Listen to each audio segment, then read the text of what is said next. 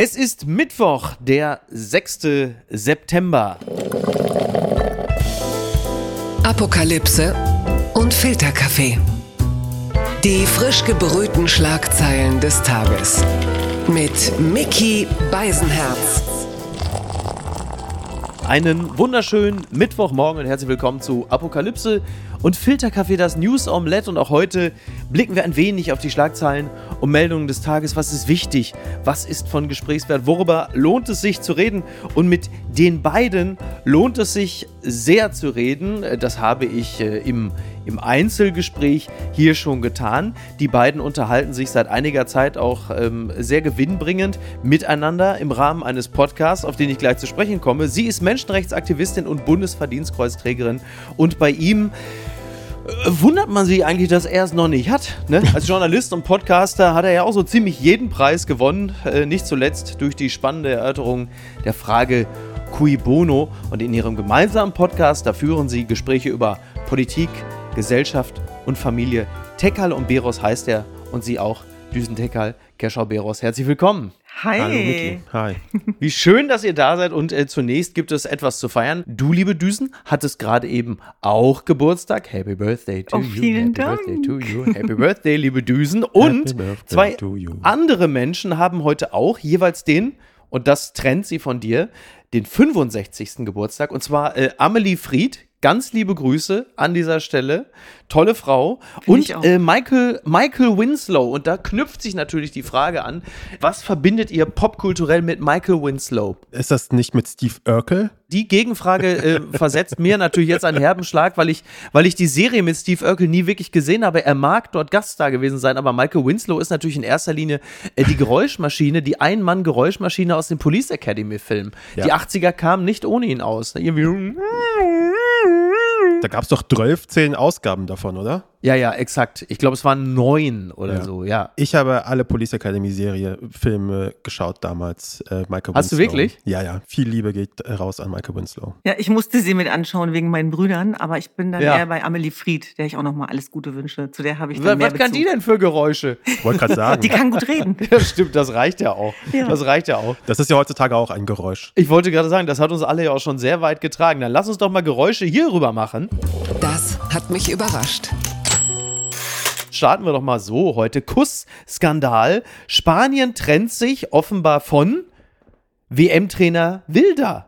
Ja, äh, also ein wenig überraschend, das, was Randa meldet. Der Kussskandal um Spaniens Verbandspräsidenten Luis Rubiales hat offenbar die ersten schwerwiegenden Konsequenzen. Medienberichten zufolge muss Weltmeisterinnentrainer Jorge Wilder gehen. Das ist jetzt nicht zwingend derjenige, von dem alle verlangt haben, äh, dass er gehen muss. Ist das auch ein bisschen zeitgeistig? Also alle verlangen, Rubiales muss gehen und ein anderer nimmt dann seinen Hut. Hat man nicht von dem vorher verlangt, dass er gehen sollte? Insofern macht ja, das war letztes ja, Jahr. Ja, das, das war ja quasi Jahr. dem anderen ja eigentlich nur nach. Jetzt Ist er quasi nur Nach Nachmacher und Nachzügler. Nee, aber da ist natürlich schon auch was dran, ne? Also, dass sein Buddy jetzt irgendwie gehen muss, sieht für mich ein bisschen nach Bauernopfer aus. Also, äh, ich würde es ja ganz ja. gut finden, wenn äh, erstmals eine Frau den Posten bekommen würde. Das fände ich ganz gut, aber natürlich ist das Grundproblem nicht gelöst. Also, ich glaube, das ist ein handfester MeToo-Skandal und ich finde, das merkt man auch an den Reaktionen in Spanien. Da wird dem Machismo was entgegengesetzt. Es wird nicht mehr hingenommen und ich glaube, das wird weitergehen. Ja, also es wird vor allen Dingen ja so weitergehen, bis dann Rubiales irgendwann geht. Ne? Also mhm. nochmal, genau. Jorge Wilder ist ja nicht der, äh, in, in Anführungszeichen, ja, der Kusstrainer, sondern es war ja der Verband Verbandspräsident, auf den sich in erster Linie der, der Zorn fokussierte. Was stimmt ist, dass äh, Jorge Wilder vorher schon sehr stark im Fokus der Kritik war, als 15 Spielerinnen der Spanierinnen, dass die äh, gestreikt haben, weil seine, seine Trainingsmethoden, seine Art der Menschenführung ähm, nun überhaupt nicht in Einklang zu bringen war mit den Vorstellungen der Spielerinnen. Mhm. Äh, drei sind dann ins Team zurückgekehrt und mit ihm dann ja auch Weltmeisterin geworden. Und dann kam halt eben die berühmte Preisverleihung, dann kam äh, Rubiales und plötzlich ging alles es eigentlich nur um ihn, aber zurücktreten tut dann am Ende doch erstmal Wilder, der ein guter Buddy ist von Rubiales, das muss man dazu sagen. Ja, der hat Rubiales ja auch zu applaudiert, nachdem er seine Brandrede da gehalten hat. Es ist ja auch bezeichnend, genau. dass äh, erst eine ganze Fußballmannschaft aus Weltmeisterinnen streiken muss, bis sich irgendetwas, bis sich irgendetwas tut, bis Leute irgendwie den Leuten auch zuhören. An dieser Stelle auch nochmal ein Gruß und Dank an, an alle GewerkschaftlerInnen, die das Streiken erst möglich machen. Wenn selbst Gianni Infantino sich auf deine Seite schlägt und sagt, das ist echt nicht okay, so kann man mit Menschen nicht umgehen, dann weißt du, Klammer auf, Rubiales, dass du echt ein Problem hast. Woody Allen hat sich ja auch dazu eingeschaltet, dass es, äh, Entschuldigung, es ist überhaupt nicht lustig, dass es halt nur ein Kuss war, aber es geht natürlich, ich will jetzt hier nicht der Spielverderber sein oder die Spielverderberin, ja. aber es geht natürlich um weit mehr als um einen Kuss. Es geht darum, wie gehen wir mit sexistischem Verhalten um und mit Übergriffen, äh, mit Sachen, die nicht gewollt sind und wo Leute mit Macht und Einfluss Grenzen überschreiten. Und das sind nun mal Machtdynamiken, die diesem MeToo-Skandal zugrunde liegen. Das ist komplett richtig und die Aufregung ist auch völlig berechtigt, wobei es natürlich auch innerhalb äh, dieser Skandale natürlich verschiedene Abstufungen gibt. Also es ist ein MeToo-Skandal, aber es ist natürlich nicht ein MeToo-Skandal der Kategorie, äh, nenn mir irgendeine, Weinstein, so, immer so als der, wie würde man ihn jetzt nennen? Äh, Optimus Prime ist, glaube ich, der Gute bei Transformers. Du weißt, was ich meine. Ja, es geht aber trotzdem darum, wie fängt sowas an? Und ich glaube, da zeigen auch die vielen Frauen auf den Straßen in Spanien, dass sie diesem Machismo die rote Karte zeigen. Und genau das ist richtig, finde ich. Die Schlagzeile des Tages. Heizungsgesetz, kein Aufschub. Bundestag soll Freitag abstimmen. Gegen den Widerstand der Opposition der Bundestag hat die finale Abstimmung über das umstrittene Heizungsgesetz für Freitag auf die Tagesordnung gesetzt. Kritik weist die Koalition zurück. Wann könnte das Gesetz nun kommen? Das fragt sich nicht nur der Bayerische Rundfunk. Wir müssen sowas ja melden, auch wenn ich weiß, dass dieses Thema natürlich unglaublich unsexy ist. Aber es ist halt nun mal so und ihr seid ja auch äh, Bundesbürger und Bürgerinnen. Äh, wie erleichtert seid ihr, dass dieses verdammte Gesetz kommt oder seid ihr eher äh, Teil dieser Fraktion, die sagen, äh, hoffentlich kommt es nie. Denn davon gibt es ja auch nicht wenige. Wenn es so weitergeht, wird Heizungsgesetz zum Jugendwort des nächsten Jahres wahrscheinlich gewählt werden. Also wenn ich das noch einmal Susanne Daubner schabt schon mit den Hufen. ja, eben. Also deswegen, äh, ich, ich, finde es gut, dass sich da die Leute so ein bisschen die Köpfe, die Köpfe einschlagen und ja. ein bisschen Parlamentarismus üben und Kritik aneinander üben. Ich glaube, das ist Teil des Systems natürlich. Die Opposition macht, äh, macht Krach und die Regierungsparteien, die versuchen ihr Ding da irgendwie durchzuziehen. Aber ich glaube, es ist für alle gut, wenn da irgendwie ein Schritt irgendwie jetzt auch mal gemacht wird. Sehe ich tatsächlich genauso. Also diese Hängepartie um das Heizungsgesetz muss jetzt ein für alle Mal ein Ende haben. Und die Bürgerinnen und vor allem auch die Unternehmen, die wollen Klarheit. Und es ist ja jetzt nicht so, dass der Bundestag Urlaub gemacht hat. Das waren ja nur sitzungsfreie äh, Wochen.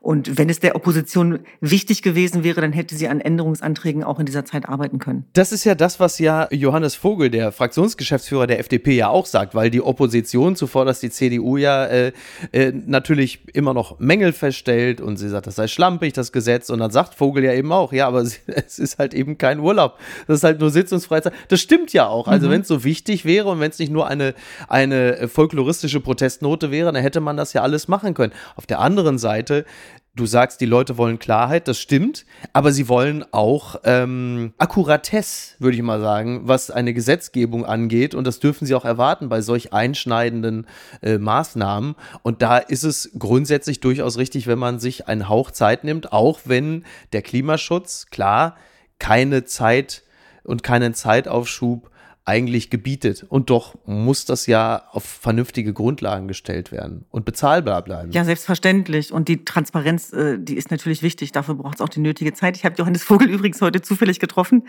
Äh, da haben Na, wir guck. aber nicht über das Heizungsgesetz äh, gesprochen. Aber tatsächlich ist es so, das hast du gerade schön angesprochen, der Streit ist bei uns halt nicht gut gelitten. Ne? Es herrscht schon ein, eine Konsenssucht. Ist das dein Eindruck, dass, also, dass das gesellschaftlich, dass es eine Konsenssucht gibt? Weil ich habe, also ich habe derzeit nicht den Eindruck, dass die Gesellschaft sich allzu sehr nach Konsens sehnt. Damit meinte ähm, ich natürlich eher die politischen Entscheidungsträger. Ach so, verstehe. Okay, naja, das ist wiederum, das ist wiederum richtig. Da werden wir wahrscheinlich gleich auch nochmal drauf eingehen, äh, inhaltlich. Deswegen bewahr dir bitte die Konsenssucht oder die Konsenssehnsucht und die lege ich gleich wieder vor. Zuvorderst äh, das hier. Werbung mein heutiger Werbepartner ist Clark. Ich verbringe viel zu viel Zeit am Telefon, am Handy. Und wenn ich auf meine äh, Anzeige was die Bildschirmzeit angeht, starre, dann starre ich entsetzt so lange darauf, dass die Bildschirmzeit noch länger wird. Was nutze ich denn eigentlich? Also bei mir so in erster Linie sind es dann doch wirklich äh, Nachrichtenseiten. Ich daddel gar nicht auf dem Handy, aber ich bin natürlich dann auch recht viel äh, zum Beispiel auf den Musikseiten, aber meistens informiere ich mich oder ich werde informiert und bin sehr viel äh, in den Messenger-Diensten, wo mir dann Freunde und Bekannte schreiben, was ich alles wieder verpasst habe, was ich alles noch machen muss und was ich alles wieder nicht auf die Reihe gekriegt habe Und da kommt Clark ins Spiel, denn Clark organisiert mein Leben ein kleines bisschen besser. Mit Clark hast du nämlich alle deine Versicherungen im Blick und musst nicht ständig in verschiedenen Apps nachschauen, wann die nächste Kündigungsfrist ist, ob dein Schaden übernommen wird oder an wen du dich wenden kannst. Und hätte ich mal Clark benutzt, dann hätte ich nicht vor zwei Wochen Flatterband an meinem Auto gehabt. Äh, mehr sage ich dazu nicht. Mit deiner Unterschrift bei der Anmeldung wird Clark dein neuer Versicherungsmakler. So können sie deine Interessen gegenüber den Versicherungsgesellschaften vertreten und dir einen digitalen Service mit allen Vorteilen anbieten. Das Maklermandat greift für alle deine Versicherungen, die du in der Clark-App angibst und hochlädst. Du kannst natürlich jederzeit und kostenfrei deine Vollmacht zum Maklermandat widerrufen. Vergiss also das mühselige Suchen Suche nach deinen Policen und manage deine Versicherung digital on the go 24-7. Ach Gott, ja, das wäre so schön. Das muss man machen. Das ist fantastisch. Das könnte mein Leben so deutlich erleichtern. Hol dir ein Upgrade mit Clark. Also Clark spendiert allen HörerInnen einen Shopping-Gutschein von bis zu 30 Euro. Einfach die Clark-App runterladen oder direkt auf die Website gehen. Clark.de bei der Registrierung den Gutscheincode Filterkaffee 54 alles groß geschrieben ja, Filterkaffee 54. Ihr ladet eine bestehende Versicherung hoch, dann sichert ihr euch einen 15 Euro Shopping-Gutschein für Brands wie äh, Adidas, Amazon, DAZN. Und bei zwei Versicherungen, da sind es sogar ganze 30 Euro. Also probiert die Clark-App doch selbst einmal aus. Und jetzt weiterhin viel Spaß mit der heutigen Folge. Das Kleingedruckte. Landtagswahl Hessen. Nancy Faeser bevorzugt nach der Wahl in Hessen ein Ampelbündnis. Das berichtet die Zeit. Die SPD-Spitzenkandidatin in Hessen möchte nach einem Wahlsieg am liebsten mit Grünen und FDP regieren. Nach aktuellen Umfragen liegt die CDU jedoch deutlich vor der SPD. Ja, sie sagt selber, weil die Ampel ein progressives Bündnis ist, mit dem sie richtig viel verändern, bewegen und wirklich auch verbessern können. Das finde ich äh, mutig von Nancy Faeser ich glaube, das kann man äh, schön mit Trutzbe schon ähm, überschreiben eigentlich. Ähm, sie sagt ja auch dann, ist ja auch diesen wunderschönen Satz, ich kann auch mit einer großen Koalition unter SPD-Führung ganz gut leben. Und das muss man Toll. auch erstmal aussprechen. Endlich. Also diese, vor einem Wahlsieg und mit den Umfragewerten dann irgendwie zu sagen, ich kann das, ich kann auch ganz gut damit leben, das so zu machen, das zeigt ja eigentlich, am Ende geht es ja einfach nur darum, dass man das Ding leiten möchte. Mit diesem Führungsanspruch, da ist sie natürlich deutschlandweit äh, nicht alleine, was das angeht.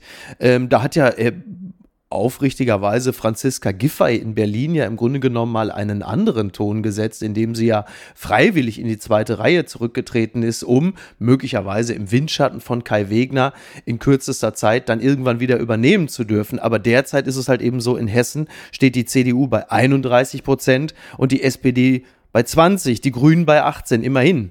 Ich bin ja kein Politstratege, aber ich würde jetzt Nancy Faeser nicht unbedingt empfehlen, sagen, pass mal auf, das mit der Ampel, das läuft so bombig, das musst du jetzt mal, äh, in Hessen musst du es häufiger bringen, dass die Leute in Hessen auch die Ampel kriegen. Also ich finde auch in einem Land, wo Leute überhaupt nicht mehr zurücktreten, ist es schon interessant, dass hier die erste Person ist, die schon, bevor sie überhaupt angetreten ist, schon nicht zurücktritt. das ist so ein bisschen so. Das, äh, das bringt mich ganz durcheinander, kriege ich einen Knoten im Kopf. Das ist interessant. Und jetzt sind wir nämlich wieder bei dem Thema äh, Konsenssehnsucht ähm, düsen, denn es gibt ja auch ein RTL-NTV-Trendbarometer und in dem fällt die SPD auf einen Tiefpunkt. Die liegt nämlich jetzt noch bei 16 Prozent auf Platz 3. Die AfD liegt bei 21 Prozent und äh, CDU, CSU bei 27 Prozent. Ich sage das deshalb, weil ja eben die von Nancy Faeser favorisierte Ampel nun jetzt im Deutschland-Trend und alles andere als gut dasteht. Und das greift ja wieder ein bisschen zurück auf das, was du gerade sagtest. Denn der Konsens mhm. ist ja zumindest, was die Regierungskoalition angeht, jetzt nicht das vorrangige Distinktionsmerkmal vor allem auch was die Regierungskommunikation angeht. Und ich glaube, das darf man mhm. nicht unterschätzen. Die Menschen verstehen nicht mehr, was die Vorhaben sind. Und auf der anderen Seite haben wir es natürlich äh, mit versierten Persönlichkeiten zu tun, ob wir die gut finden oder nicht, die das Spiel der Medien und vor allem auch der Narrative und der German Angst sehr gut beherrschen. Und da muss man was entgegensetzen. Da muss man im, in Anführungsstrichen viel aggressiver gegenhalten, auftreten, auch radikal hoffnungsvoll beispielsweise. Denn nicht jede Entscheidung, ja. die getroffen wurde, war ja falsch, aber es spricht sich eben nicht genug rum. Und Da funktionieren die Stammtischparolen leider Gottes äh, in unserem Land immer noch ein bisschen besser.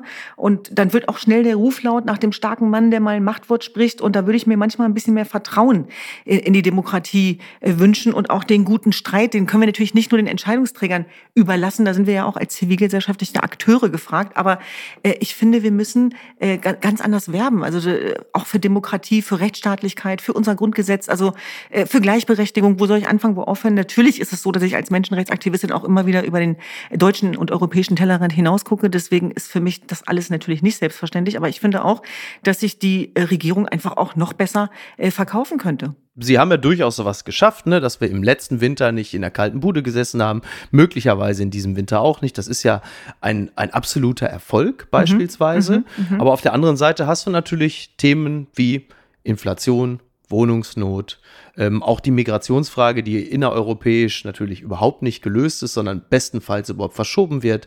Stichwort Länder und Kommunen, äh, die ächzen. Also du hast dann auch auf der kommunalen Ebene äh, bürgerseitig auch über das über Thema German Angst hinaus, das sicherlich tief in den Deutschen verwurzelt ist, was ich gar nicht in Abrede stellen möchte, hast du ja aber auf der Faktenebene auch wirklich ein paar Dinge, die nicht gut gemanagt sind.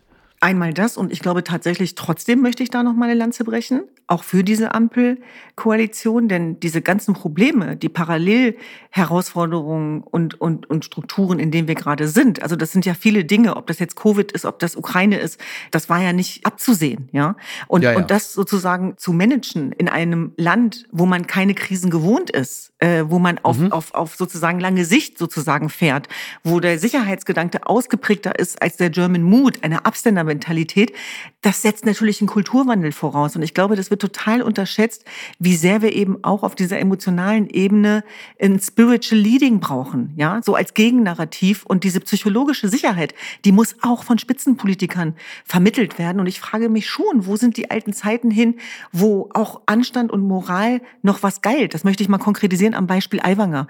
Ich sag mal, seit Trump haben wir da einfach andere Zeiten. Da sind sozusagen auch andere Politiker, Figuren äh, gefragt, weil sie so sind, wie sie sich verhalten. Und ähm, das ist sozusagen ganz weit weg von dem, wo ich das Gefühl habe, dass wir für einen German Dream einstehen müssen. Auf Aiwanger kommen wir, kommen wir auf jeden Fall äh, gleich noch äh, zu sprechen. Den German Dream, wer könnte uns den denn jetzt regierungskoalitionsseitig am ehesten verkaufen? Der abgekämpfte Habeck? Naja, auf den Umfragewerten nach immer noch Olaf Scholz offenbar. Also die Leute wollen weiterhin ihn als, äh, als Kanzler, aber irgendwie, glaube ich, nur in den niedrigen 20 Prozent Bereich. Ja, wollte ich gerade sagen, aber auch nur im, aber nur im Vergleich zu März, ne? Im Vergleich so. zu März. Und ich finde auch, was auch so interessant ist an diesen Zahlen, ist ja auch noch zudem noch eine ganz andere, nämlich dass 58 Prozent glauben, dass keine Partei in Deutschland äh, irgendwie irgendwelche Probleme lösen kann. Also das zeigt ja auch schon mal ganz viel. Und ich glaube auch, man darf nicht unterschätzen, dass bei, bei Wählerinnen und Wählern gar nicht so sehr gilt, was die Parteien jeweils geschafft haben, Pro- und Kontralisten, sondern ich glaube, es ist schon oft eher so eine, in Anführungszeichen, gefühlige, identitätsgeschichtliche Sache. Also wo fühle ich mich gerade gefühlsmäßig am meisten irgendwo hingezogen? Mhm. Also ich glaube, mit so Listen und zu sagen, guck mal, wie viel wir erreicht haben, also müsst ihr doch eigentlich alle einer dieser drei Ampelparteien wählen. Ich glaube, ist da nicht so zielführend, weil darum geht es, glaube ich, bei den meisten Leuten gar nicht. Es geht um die Menschen. Aber wie ist es denn dann zu lösen? Also wenn es noch nicht mal mehr um, um Fakten geht, ja, um, um belastbare Zahlen. Also an welches Gefühl appelliert man dann am ehesten? Ist es das Thema Sicherheit? Also jetzt mal ganz plump mhm. gesagt, Silvesternacht, Freibäder, mhm. EU-Außengrenzen? Oder ist es das Thema Beschäftigung, also dass äh, es nicht überall Personalknappheit mhm. gibt und KI uns demnächst irgendwie den, den Job wegkürzt. Was muss am ehesten zu erreichen sein, um das Thema Zahlen und das Thema Gefühl so kongruent zu machen, dass die Deutschen als Bevölkerung sagen, ja, das ist das, das berühmte Land, in dem wir gut und gerne leben. Ich glaube, es geht um Glaubwürdigkeit, es geht um Eigentreue, es geht darum, dass wir von unseren Politikern erwarten können und müssen, dass sie Probleme lösen. Und in dem mhm. Moment, wo Probleme nicht gelöst werden, da bin ich beim Wohnungsbau, das ist die Bildungslandschaft, mhm. das ist die soziale Ungerechtigkeit, da könnten wir ewig weitermachen, dann fangen wir an, sie zu ethnitisieren und sarazenisieren. Deswegen ist es kein Zufall, dass viele Migrationsherausforderungen genau dann äh, sozusagen Aufwind erfahren, weil man immer noch sehr viele Wählerstimmen gerade im konservativen Lager damit erreichen kann. Und mhm wir wissen aus leidvoller äh, Erfahrung auch unserer Menschenrechtsarbeit, Krisen kreieren Sündenböcke. Ja, und es ist ganz wichtig, die Krise an sich zu lösen, was auch immer da sozusagen verlangt wird. Und so schätze ich auch die Menschen ein, mit denen wir zu tun haben. Und das, die sind ja ganz unterschiedlicher Couleur.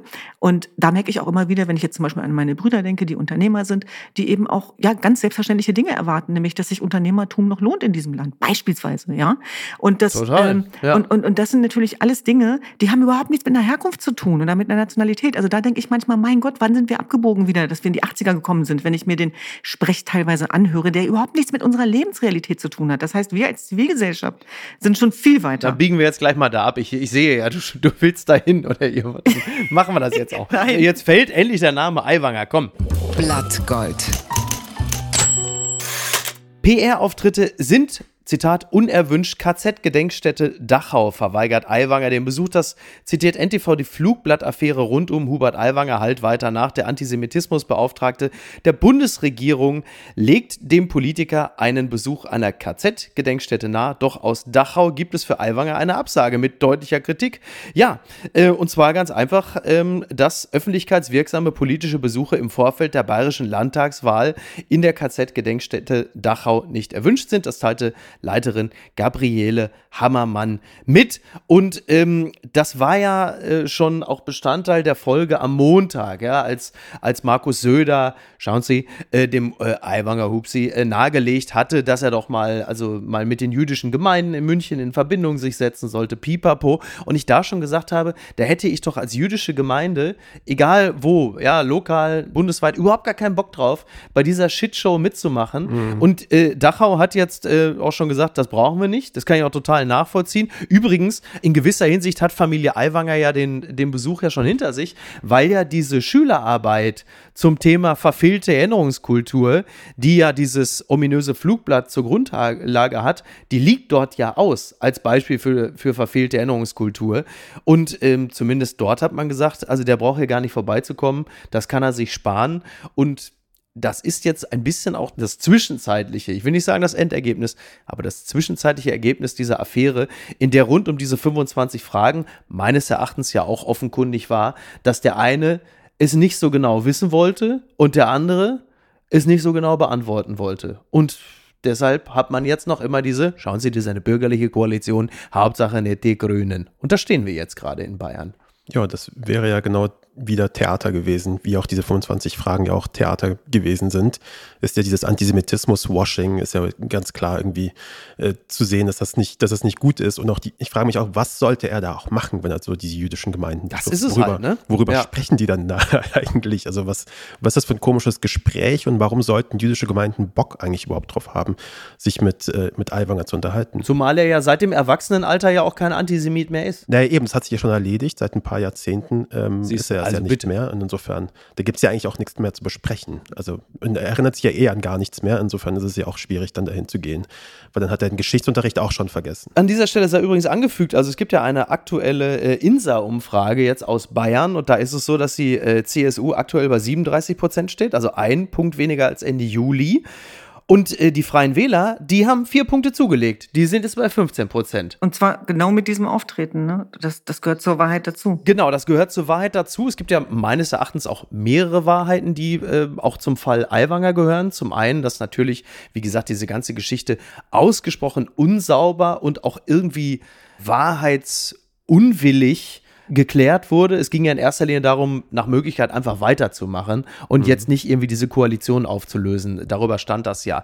Es bestand tatsächlich auch die Gefahr, und die sei ja sogar Charlotte Knobloch, dass ein Entlassen von Aiwanger am Ende ihm noch einen Märtyrerstatus gibt. Und das hat man offensichtlich als größere Gefahr angesehen als äh, die Ruchbarkeit des Antisemitismus, der sich ins Erwachsenenalter hineinzieht. Das ist ja schon auch bitter. Aber jetzt auch die Frage, ähm, als Vertreter eben dieser, inwieweit haben die Medien sich auch daran beteiligt, ihn in diese Position hineinzuhieven? Hätte es eine Art der Berichterstattung gegeben, die so sachlich und ausgewogen ist, dass sie ihm nicht die Gelegenheit gegeben hätten, sich als verfolgte Unschuld zu präsentieren? Ja, ich glaube, das ist so ein bisschen das Grundproblem, äh, leider Gottes auch an dem Antisemitismus, der um sich greift äh, äh in einem Land, wo ja dieses größte Menschheitsverbrechen begangen worden ist. Und da sind wir immer sehr schnell mit dem Finger äh, die Schuldfrage sozusagen zu klären in, in der Gegenüberschaft. Und tatsächlich geht es darum, dass wir jedweden äh, Antisemitismus bekämpfen müssen, ob der Israel bezogen ist, ob der von linker Ecke kommt oder eben von rechtspopulistischer.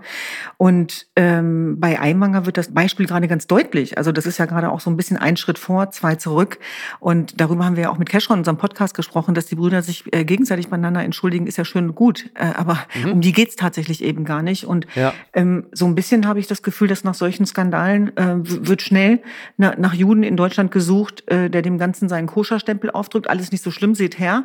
Ein Jude selbst sagt das sogar. Und wenn sich keiner findet, dann ist das für viele schon wieder ein Grund genug, das alte antisemitische Klischee bestätigt zu sehen vom Juden, der auf Rache auch ist und nicht verzeihen kann. Fabian Wolf ist leider raus aus dem öffentlichen Diskurs, was das angeht. Der kann ja jetzt nun wirklich nicht mehr helfen. Ja, aber was ich damit sagen will, ist, ist sozusagen, dass, dass das äh, Problem, glaube ich, viel, viel schwerer wiegt und dass überhaupt die Tatsache, dass man mit sowas noch Stimmung machen kann, dass mhm. uns das natürlich äh, auch besorgen muss und dass ich das sehr gut verstehen kann, wenn meine äh, jüdischen Freunde sich da auch schlichtweg benutzt fühlen. Und deswegen finde ich es auch genau richtig, dass Charlotte Knoblauch ja. diese Entschuldigung nicht annimmt, denn das ist keine Jugendsünde. Genau, finde ich auch total richtig, weil ich, weil ich das alles, den ganzen Umgang damit auch extrem unaufrichtig finde. Und man merkt ja auch Aiwanger an, dass von dieser erwarteten Demut ja nun wirklich in den Bierzelten, ich glaube, Demut und Bierzelte, das passt auch einfach nicht zusammen. Das also du kannst aus der Geschichte voll. nicht rausgehen, demütig und dann äh, als nächstes ins Bierzelt gehen. Das, da, da musst du ja eigentlich dich aus der Öffentlichkeit zurückziehen und eigentlich erstmal die Schnauze halten. Das funktioniert natürlich im Bierzelt zählt nicht. Also es gibt mehrere Probleme, die ich damit habe. Zum einen ist natürlich in der breiten Öffentlichkeit und möglicherweise vor allen Dingen da im Wahlkreis von Aiwanger ist dann sehr schnell möglich, dass die Leute sagen, mei, das ist halt so, da war er 17 Jahre alt, das ist halt so, ja, mei, das ist ein bisschen Antisemitismus, dass man das Gefühl hat, dass das möglicherweise in diesem Raum, ich will, um Gottes Willen, ich will nicht mhm. den ländlichen Raum schämen, aber der Eindruck, den man zumindest in dem Bierzelt gewinnen kann, ist, dass viele Leute sagen, naja, komm, die paar Judenwitze, das kennen, so weißt du, dass das nie, das nie wirklich verstanden wurde, was an der ganzen Angelegenheit wirklich so dramatisch und historisch schlimm ist. Auf der anderen Seite, dass dieses Mediengewölle, was sich dann so aufdünt und so extrem laut ist und natürlich auch in sozialen Netzwerken als verlängerter Arm des Journalismus, oft auch in Quantität und Qualität von einer derartigen Wucht, dass egal ob der grundsätzliche Sachverhalt gerechtfertigt ist, nämlich zu gucken, wie ist der Typ denn da eigentlich so drauf und wie war er drauf, was ja völlig gerechtfertigt ist, dem nachzugehen, dass aber aufgrund der reinen Massiertheit dessen, was ihm entgegenschlägt, irgendwann der subjektive Eindruck von Unfairness entsteht. Und wenn das da ist, dann überwiegt das eine, nämlich dieses Gefühl, da soll einer fertig gemacht werden, an was er ja gerade andockt, überwiegt sogar vielleicht bei denselben Leuten dieses Gefühl von, ah, das war aber auch irgendwie eine richtige, das war auch wirklich eklig. Aber guck mal, wie der da und der war doch erst. Und ich glaube, das ist auch ein Problem hm. und es hilft in dem Falle, um sich als Märtyrer zu inszenieren. Der Bruder von, von Aiwanger hat das ja auch sofort gemacht und hat gesagt, ähm, dass ähm, er ja. gerade da verfolgt wird, dass das eine Medienkampagne ist und er sich fragt, ob woanders auch so geschummelt wird. Also er hat sich da wirklich da fürchterlich drüber aufgeregt, schon in seinem allerersten Statement. Und was ich auch noch ganz interessant finde, ich glaube, das ist der beste Satz dieser ganzen Debatte, gesagt von äh, Thorsten Glauber, dem Umweltminister der Freien Wähler in Bayern. Er sagte, Achtung, Schule sei ein geschützter Raum. Das ist, der, das ist sein Debattenstatement, Debattenbeitrag dazu gewesen, zu sagen, das, was man in der Schule sagt, ja. was in der Schule passiert, sei ein geschützter Raum. Das muss man jetzt mal den Leuten hier im Spreewald beispielsweise sagen, wo Hakenkreuz überall an die Schule, äh, an die Wände geschmiert werden. Da das ein geschützter Raum ist, muss man das irgendwie kritisch beäugen oder so. Und das finde ich schon ein krasser, ein krasser Satz, der da irgendwie fällt. Jetzt kocht gerade das nächste Thema bei Aiwanger hoch und wo wir uns gerade drüber unterhalten, wollte ich es auf jeden Fall nochmal aufgreifen. Mhm. Bei Twitter kursiert ein Clip und da steht dann Aiwanger auch da und sagt, also er sagt äh, sinngemäß leitbar, in drei Stunden garantiere ich Ihnen, dass wir jedem Ukrainer und Syrer erklären können, das ist der Wurstsalat und den trägst du dort an den Tisch und das Geld, das holt der andere, da brauche ich keinen Deutsch-Grammatikkurs. Und das Ganze wird dann ähm, noch kommentiert mit dem Satz Zwangsarbeit statt Integration. Das geht jetzt gerade sehr hoch und viele kluge Menschen regen sich darüber auf. Zum Beispiel auch Heike Specht, die dann auch schon die Sarazinisierung sieht. Jetzt mal, jetzt mal in dubio prolet von meiner Seite aus.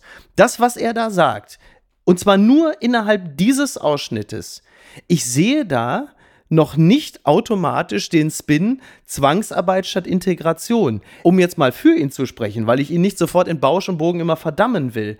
Wäre das ja im Grunde genommen das, was man sogar von manchen Leuten erwarten kann, die sagen, bring die Leute schnell in Arbeit, dann sind sie integriert, anstatt sie in irgendwelchen Containern am Rande der Stadt versauern zu lassen. Denn tatsächlich zu bedienen in einem Restaurant, in einer Kfz-Werkstatt zu arbeiten, all diese Dinge, dafür brauchst du in der Tat keinen Deutsch-Grammatikkurs. Du kriegst die Leute sofort in Arbeit und als Teil der Gesellschaft. Ich kenne nicht den Rest der Rede von ihm, deswegen weiß ich nicht, wie er es gemeint hat. Im Sinne, also du kannst es ja so und so lesen. Du kannst es natürlich auch lesen und sagen, die wollen nicht arbeiten, sie könnten es aber, weil das bisschen kassieren kannst du auch ohne Deutschkenntnisse. Du kannst es aber auch so lesen, dass du sagst, unsere deutsche Bürokratie verhindert es gerade, dass diese Leute schnell in Arbeit kommen, denn du brauchst diesen Grammatikkurs nicht, um schnell ein arbeitender Teil der Gesellschaft sein. Also man könnte ja auch sagen, die Leute sind willig zu arbeiten und er hat es genauso gemeint. Und jetzt? Ja, tatsächlich äh, müssen wir da, glaube ich, auch vorher ausholen. Er fängt ja an mit den Gastarbeitern, äh, sozusagen unsere Elterngeneration, äh, denen er dann eben auch bescheinigt, äh, da, da hat es ja auch keiner gefragt, ob die Deutsch sprechen oder nicht. Die, die wurden dann abgeholt mhm. und in Lohn und Brot gesteckt. Und, und natürlich äh, bildet sich daraus auch ein Narrativ heraus, so nach dem Motto, nur, nur nützliche Migranten sind gute Migranten. Erstens, mhm. dann überhaupt dieser mhm. ganze Ausländersprech, wo ich das Gefühl hätte, wir wären schon viel weiter. Und selbstverständlich hatte das bei der Gastarbeitergeneration verheerende Folgen. Also in Zeiten wie heute ja, reden ja, wir total. über Erinnerungs- und Gedächtniskultur diesem Teil, der zum Wirtschaftsaufbau massiv beigetragen hat und dessen Kinder wir sind, Keschrau und auch ich, äh, der hat ja überhaupt nicht stattgefunden. Und dann wurde ihnen auch noch vorgeworfen, und Deutsch sprechen sie auch nicht, dass es die einzige ja. Generation war, die nie Integrationskurse bekommen hat. Darüber redet natürlich keiner. Und das, was Eigewanger sagt, kann er ja selber lösen, macht er aber nicht. Das heißt, ihm muss ja selber mhm. bewusst sein, dass genau diese Arbeitsverbote, die der Staat Bayern und die eben auch bundesweit gelten, angewendet werden, dafür sorgen, dass Geflüchtete eben nicht arbeiten können. Das heißt, wir können dem Geflüchteten genau. nicht die Schuld dafür geben, dass wir ein Strukturproblem haben. Denn der Geflüchtete möchte sich ja gar nicht sozusagen integrieren in irgendwelche Transfersysteme. Der will natürlich arbeiten. Die meisten Menschen, die ich kenne, wollen arbeiten. Genau, das ist ja unsere Annahme. Also im Grunde genommen, aber er zeigt ja, er zeigt ja zumindest in diesem Clip, über den die Leute sich aufregen, zeigt er ja im Grunde genommen genau das Problem, das gerade auf der rechtlichen Ebene herrscht dass die Leute nicht in Arbeit kommen, weil sie es gar nicht dürfen. Tatsächlich finde ich, verkennt er aber seine eigene Verantwortung diesbezüglich und rechnet natürlich mhm. schon damit, dass das so verstanden wird, so nach dem Motto, dass die eben auch faul sind. Und er, er, er geht auch in so eine Rolle des Rettertums, die mir schon auch ein bisschen widerstrebt, mhm. wo ich denke, also ja. dieses Dramadreieck müssen wir echt schon hinter uns gelassen haben.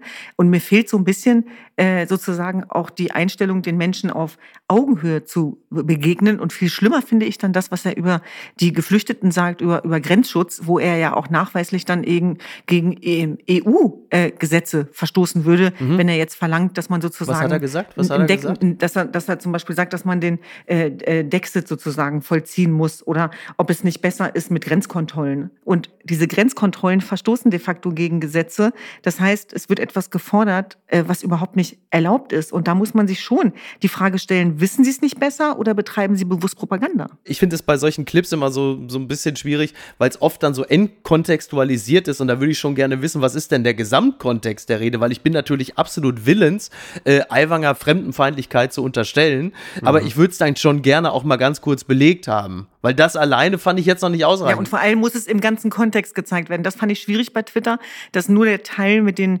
Syrern und den Ukrainern gezeigt worden ist, aber nicht der Teil davor. Das stimmt natürlich, genau. aber wir leben ja. genau in diesen Zeiten dieser Desinformationskampagnen und Fake News, die auf allen ja. Seiten stattfinden. Und man merkt natürlich, die sind jetzt mitten im Wahlkampf und es geht darum, die eigene Basis zu füttern mit einer Prise Kulturkampf. Das funktioniert immer. Und da tun wir uns alle nicht mit rumbekleckern, auf gar keiner Seite. Was ist denn da schiefgelaufen? Erneut Steckdose in Zug manipuliert. Frau bekommt Stromschlag, das meldet der NDR. Zu dem Vorfall kam es am Freitagabend in einem in Richtung Dresden fahrenden Flixtrain. Wie ein Sprecher der Bundespolizei am Montag mitteilte, eine 63-jährige Frau erlitt demnach einen Stromschlag, als sie ein Ladekabel in die Steckdose unterhalb ihres Sitzplatzes einstecken wollte. Sie ließ sich später auf eigenen Wunsch in einem Krankenhaus untersuchen, so ein Sprecher. Das passiert jetzt wohl häufiger, dass Metallstifte aus diesen Steckdosen rausgucken und Leute, also es ist wirklich eine, also wenn ich jetzt sage, eine, eine Terrorwelle, die über die deutsche Deutsche Bahn eine, ist es vielleicht ein bisschen übertrieben formuliert, wobei man auch sagen muss, die Deutsche Bahn äh, handelt da sehr gut oft präventiv, weil die Steckdosen in der Deutschen Bahn in der Regel eigentlich überhaupt nicht funktionieren. Da kann also auch nichts passieren, da sind die Leute eigentlich sicher. Aber Düsen, du bist ja beruflich auch viel unterwegs. Äh, was bedeutet das für dich jetzt? Äh, Powerbank mitnehmen, äh, öffentliche Steckdosen meiden? Du stehst ja so unter Strom, du könntest ja eigentlich theoretisch äh, dann Hand an die Leute anlegen, solange wie sie irgendwie Ladung brauchen. Dann sagst du, geben Sie mir kurz Ihr iPhone, legen Sie es mir in die offene Handfläche. Das dauert maximal noch zwei Sekunden. Dann ist das Ding wieder auf 80 Prozent. Also das. Nein, aber es ist tatsächlich so, in der Deutschen Bahn stehe ich selber immer unter Strom und ich meine, das kennen wir ja alle. Man nutzt diese ja, Zeit klar. natürlich, um eine Wahnsinnige dann irgendwie durchzurocken und dafür braucht man Strom, ist ja klar. Äh, und glücklicherweise, ich fahre ja viel mit der Deutschen Bahn, ist mir das bisher noch nie passiert und ich muss immer nachladen, ist völlig klar. Ich weiß nicht, wie es den anderen geht, aber wenn ich eine Powerbank suche, ist sie nie da. Deswegen bin ich dann schon auch ein bisschen davon abhängig. Unterm Radar. Inhaftierter Schwede. Iran hält seit 500 Tagen EU-Mitarbeiter fest. Das berichtet der Spiegel. Der Auswärtige Dienst der EU hat bestätigt, dass ein Mitarbeiter in iranischer Haft sitzt. Iran hatte die Festnahme eines Schweden wegen Zitat Spionagevorwürfen vor einem Jahr gemeldet. Die Identität war bisher unbekannt. Das ist ja nun beileibe nicht das Einzige, was im Iran gerade geschieht, was unterm Radar läuft. Diese Rubrik ist nahezu maßgeschneidert für dich und Keschrau, denn wir reden hier auch über Dinge, die auch schon ein bisschen aus dem, aus dem Fokus der Öffentlichkeit wieder geraten sind. Es ist mir unter anderem auch ein bisschen da, daran aufgefallen, als die Fußballerin Tabea Kemme am Wochenende bei Sky in einem Spanierinnen-Trikot da stand, um ein Zeichen zu setzen. Kann man alles machen. Aber ich dachte so, guck mal, das ist jetzt gerade das aktuelle Zeichen, das man setzt. Alles andere, Iranerinnen, das ist dann schon wieder irgendwie durch. Ukraine, ja, kann man, aber jetzt, jetzt ist halt Spanien. Und das finde ich oft wirklich, also gleichermaßen Wohlfall wie halt eben auch schade. Denn das, was im Iran geschieht, äh, ist ja nach wie vor hochdramatisch. Was man an diesem Beispiel, weil es jetzt die EU beschäftigt, aus diplomatischer und schwedischer Sicht, äh, dann wieder mal hochkommt. Aber eigentlich ist das Thema völlig aus unserem Lichtkegel verschwunden. Ja, und ich glaube, genau da fängt die Arbeit für uns als Menschenrechtsaktivisten an, dass wir weiterhin dafür sorgen, die Aufmerksamkeit darauf zu richten, selbst wenn die Medienaufmerksamkeit verschwindet. Und es jährt sich jetzt der Todestag von Gina Massa Amini mit ja. verheerenden Folgen und Konsequenzen für die Angehörigen. Und das Thema Geiselnahmen, Geiseldiplomatie wird uns noch äh, mehr beschäftigen, als uns lieb ist. So viel ist klar. Du hast gerade das Beispiel genannt, auch des schwedischen Staatsbürgers, was natürlich jetzt die Runde macht, weil er schwedischer Staatsbürger ist, Diplomat ähm, und schon seit über 500 Tagen im Übrigen im Gefängnis sitzt. Aber dasselbe Gefängnis, in dem er sitzt, ähm, da sitzen auch die Kölnerin Nahid Tagavi. Und äh, auch Jamshid äh, Sharmat sitzt im ja. Iran an einem unbekannten Ort, äh, nicht im äh, Foltergefängnis von Evin. Und wir haben mit den Kindern, mit Gazelle und mit Mariam äh, natürlich sehr viel zu tun. Wir telefonieren äh, regelmäßig und es ist äh, völlig klar, dass wir die Menschen dort in Stich gelassen haben. Also diese beiden Inhaftierten sitzen dort, weil sie auch deutsche Staatsbürger sind und deswegen werden sie nicht entlassen. Es wird sozusagen auf dem Rücken von deutschen Staatsbürgern Geiseldiplomatie betrieben und äh, das macht das Regime so erfolgreich, dass diese Entführungen weiterhin zunehmen werden. Das heißt, das Leben der Menschen im Iran äh, ist nicht nur in Gefahr, sondern es geht natürlich auch über den Iran hinaus. Und wie das Beispiel des schwedischen Staatsbürgers zeigt, geht uns diese Thematik eben alle an. Und für uns ist wichtig, immer wieder ähm, das zu sensibilisieren als Schallverstärker, dass die äh, Kinder, die für ihre Elternteile kämpfen, die unverschuldet in diese Gefängnissen gelandet sind, weil sie für Freiheitsrechte kämpfen, für das, was uns ja vermeintlich so wichtig ist in Europa, dass ihnen jetzt die Todesstrafe droht. Und ähm, ja, man muss sich einfach vorstellen, eine kleine Zelle ohne Tageslicht, in der Zelle nur Neonlicht, kein Kontakt Kontakt zu Mitgefangenen. Vor ein paar Wochen durfte ich mit Gazelle auch über äh, die Tatsache sprechen, was mit ihrem Vater passiert ist. Wir telefonieren regelmäßig. Äh, wir haben gestern erst wieder Kontakt gehabt und sie sagte, dass ihr Vater gesagt hat, ich bin müde, ich bin zerschmettert, es sind jetzt fast drei Jahre, holt mich hier raus. Und äh, wir, wir können das nicht sozusagen von uns weisen. Diese Thematik muss behandelt werden. Es geht hier wirklich um universalistische Frauen- und, und, und Menschenrechte. Und es geht darum, dass diese Geiseldiplomatie wirklich dort ansetzt, wo die Staatsbürgerschaft eben auch vorhanden ist und dass die USA bereit bereit war, dafür Milliarden zu zahlen, die eingefroren waren, lässt tief blicken. Wenn wir dann auf der anderen Seite wieder von Menschenrechten sprechen, dürfen wir uns halt auch über äh, Kontrollverlust und Vertrauensverlust nicht wundern. Das sind Entkopplungsprozesse, die unsere Demokratie gefährden. Äh, wenn wir da diese, diesen menschenrechtsgeleiteten Ansatz, den wir ja auch zum Gegenstand und Mittelpunkt der Politik gemacht haben, äh, nicht auch wirklich sinnstiftend einsetzen. Woanders ist es auch beschissen. Keschrau hatte auf dieses Thema bestanden. Er soll es bekommen. Und WDC TV meldet, Atlanta flight forced to come back after flyer has diarrhea all the way through plane, pilot says. It is something that most flights probably believe would be unimaginable, but a Delta flight from Atlanta had to turn around Friday night after a person on board soiled themselves. Also der Langrede kurzer Sinn, es gab einen Delta Airline Flight aus Atlanta kommend nach Barcelona. Nach zwei Stunden hieß es, so Freunde, wir fliegen wieder zurück, denn wir haben an Bord eine Person mit einem, ich zitiere, Medical Issue. Dieser medizinische Sonderfall war, diese Person musste einfach zwei Stunden lang dauerhaft scheißen. Hatte einfach Diarrhoe, Diarrhea, Dünnpfiff, flotten Otto. Ne? Und dann hat, hat man nach zwei Stunden gesagt, so, ich weiß nicht, also, also als großer Freund der Verklappung ähm, würde ich sagen, man kann da doch auch einfach dann die anderen, wie, also ich meine, von Atlanta nach Barcelona sind es wahrscheinlich acht Stunden. Der kann doch noch sechs Stunden auf dem Topf sitzen bleiben. Da stört er doch erstmal keinen, oder? Ja, ich sehe da auch die Kritik gar nicht an dem, gar nicht an dem Typen, der jetzt die, den Flug äh, durchgeschissen hat, sondern an die anderen, die das nicht ausgehalten haben. Weil ich meine, ich meine, das ist ja, das ist ja völlig, ist ja völlig verrückt. Es gibt ja ein paar Raumaufrischer doch bestimmt in diesem Flugzeug oder keine Ahnung, man kann die Leute mit in der Deutschen Bahn würden man die Leute mit kostenlosem Wasser Natürlich, und sagen, das müsst ihr jetzt einfach mal, müsst ihr jetzt, müsst ihr durchhalten. Und hier fliegt das Flugzeug zurück. Das ich finde es auch seltsam. Ich, völlig absurd. Ich, ich sage, es ist völlig okay, es ist eine normale körperliche Funktion. Wenn da jemand einen Flug über durchscheißen möchte, fair enough. Ich finde ein Flugzeug umdrehen, das ist frech. Finde ich auch, finde ich auch. Vor allen Dingen für beschissene Flüge, dafür gibt es ja eigentlich Ryanair, ne, muss man auch sagen. Und das wirklich, also no pun intended, aber hat da nicht auch ein Stück weit die gesamte Besatzung von Delta Airlines den Kotau vor einem Einzelnen gemacht? Muss ich jetzt einfach auch mal an dieser Stelle auch mal kritisch nachhaken. Ne? Ja, mir fehlen da ehrlich gesagt die Worte.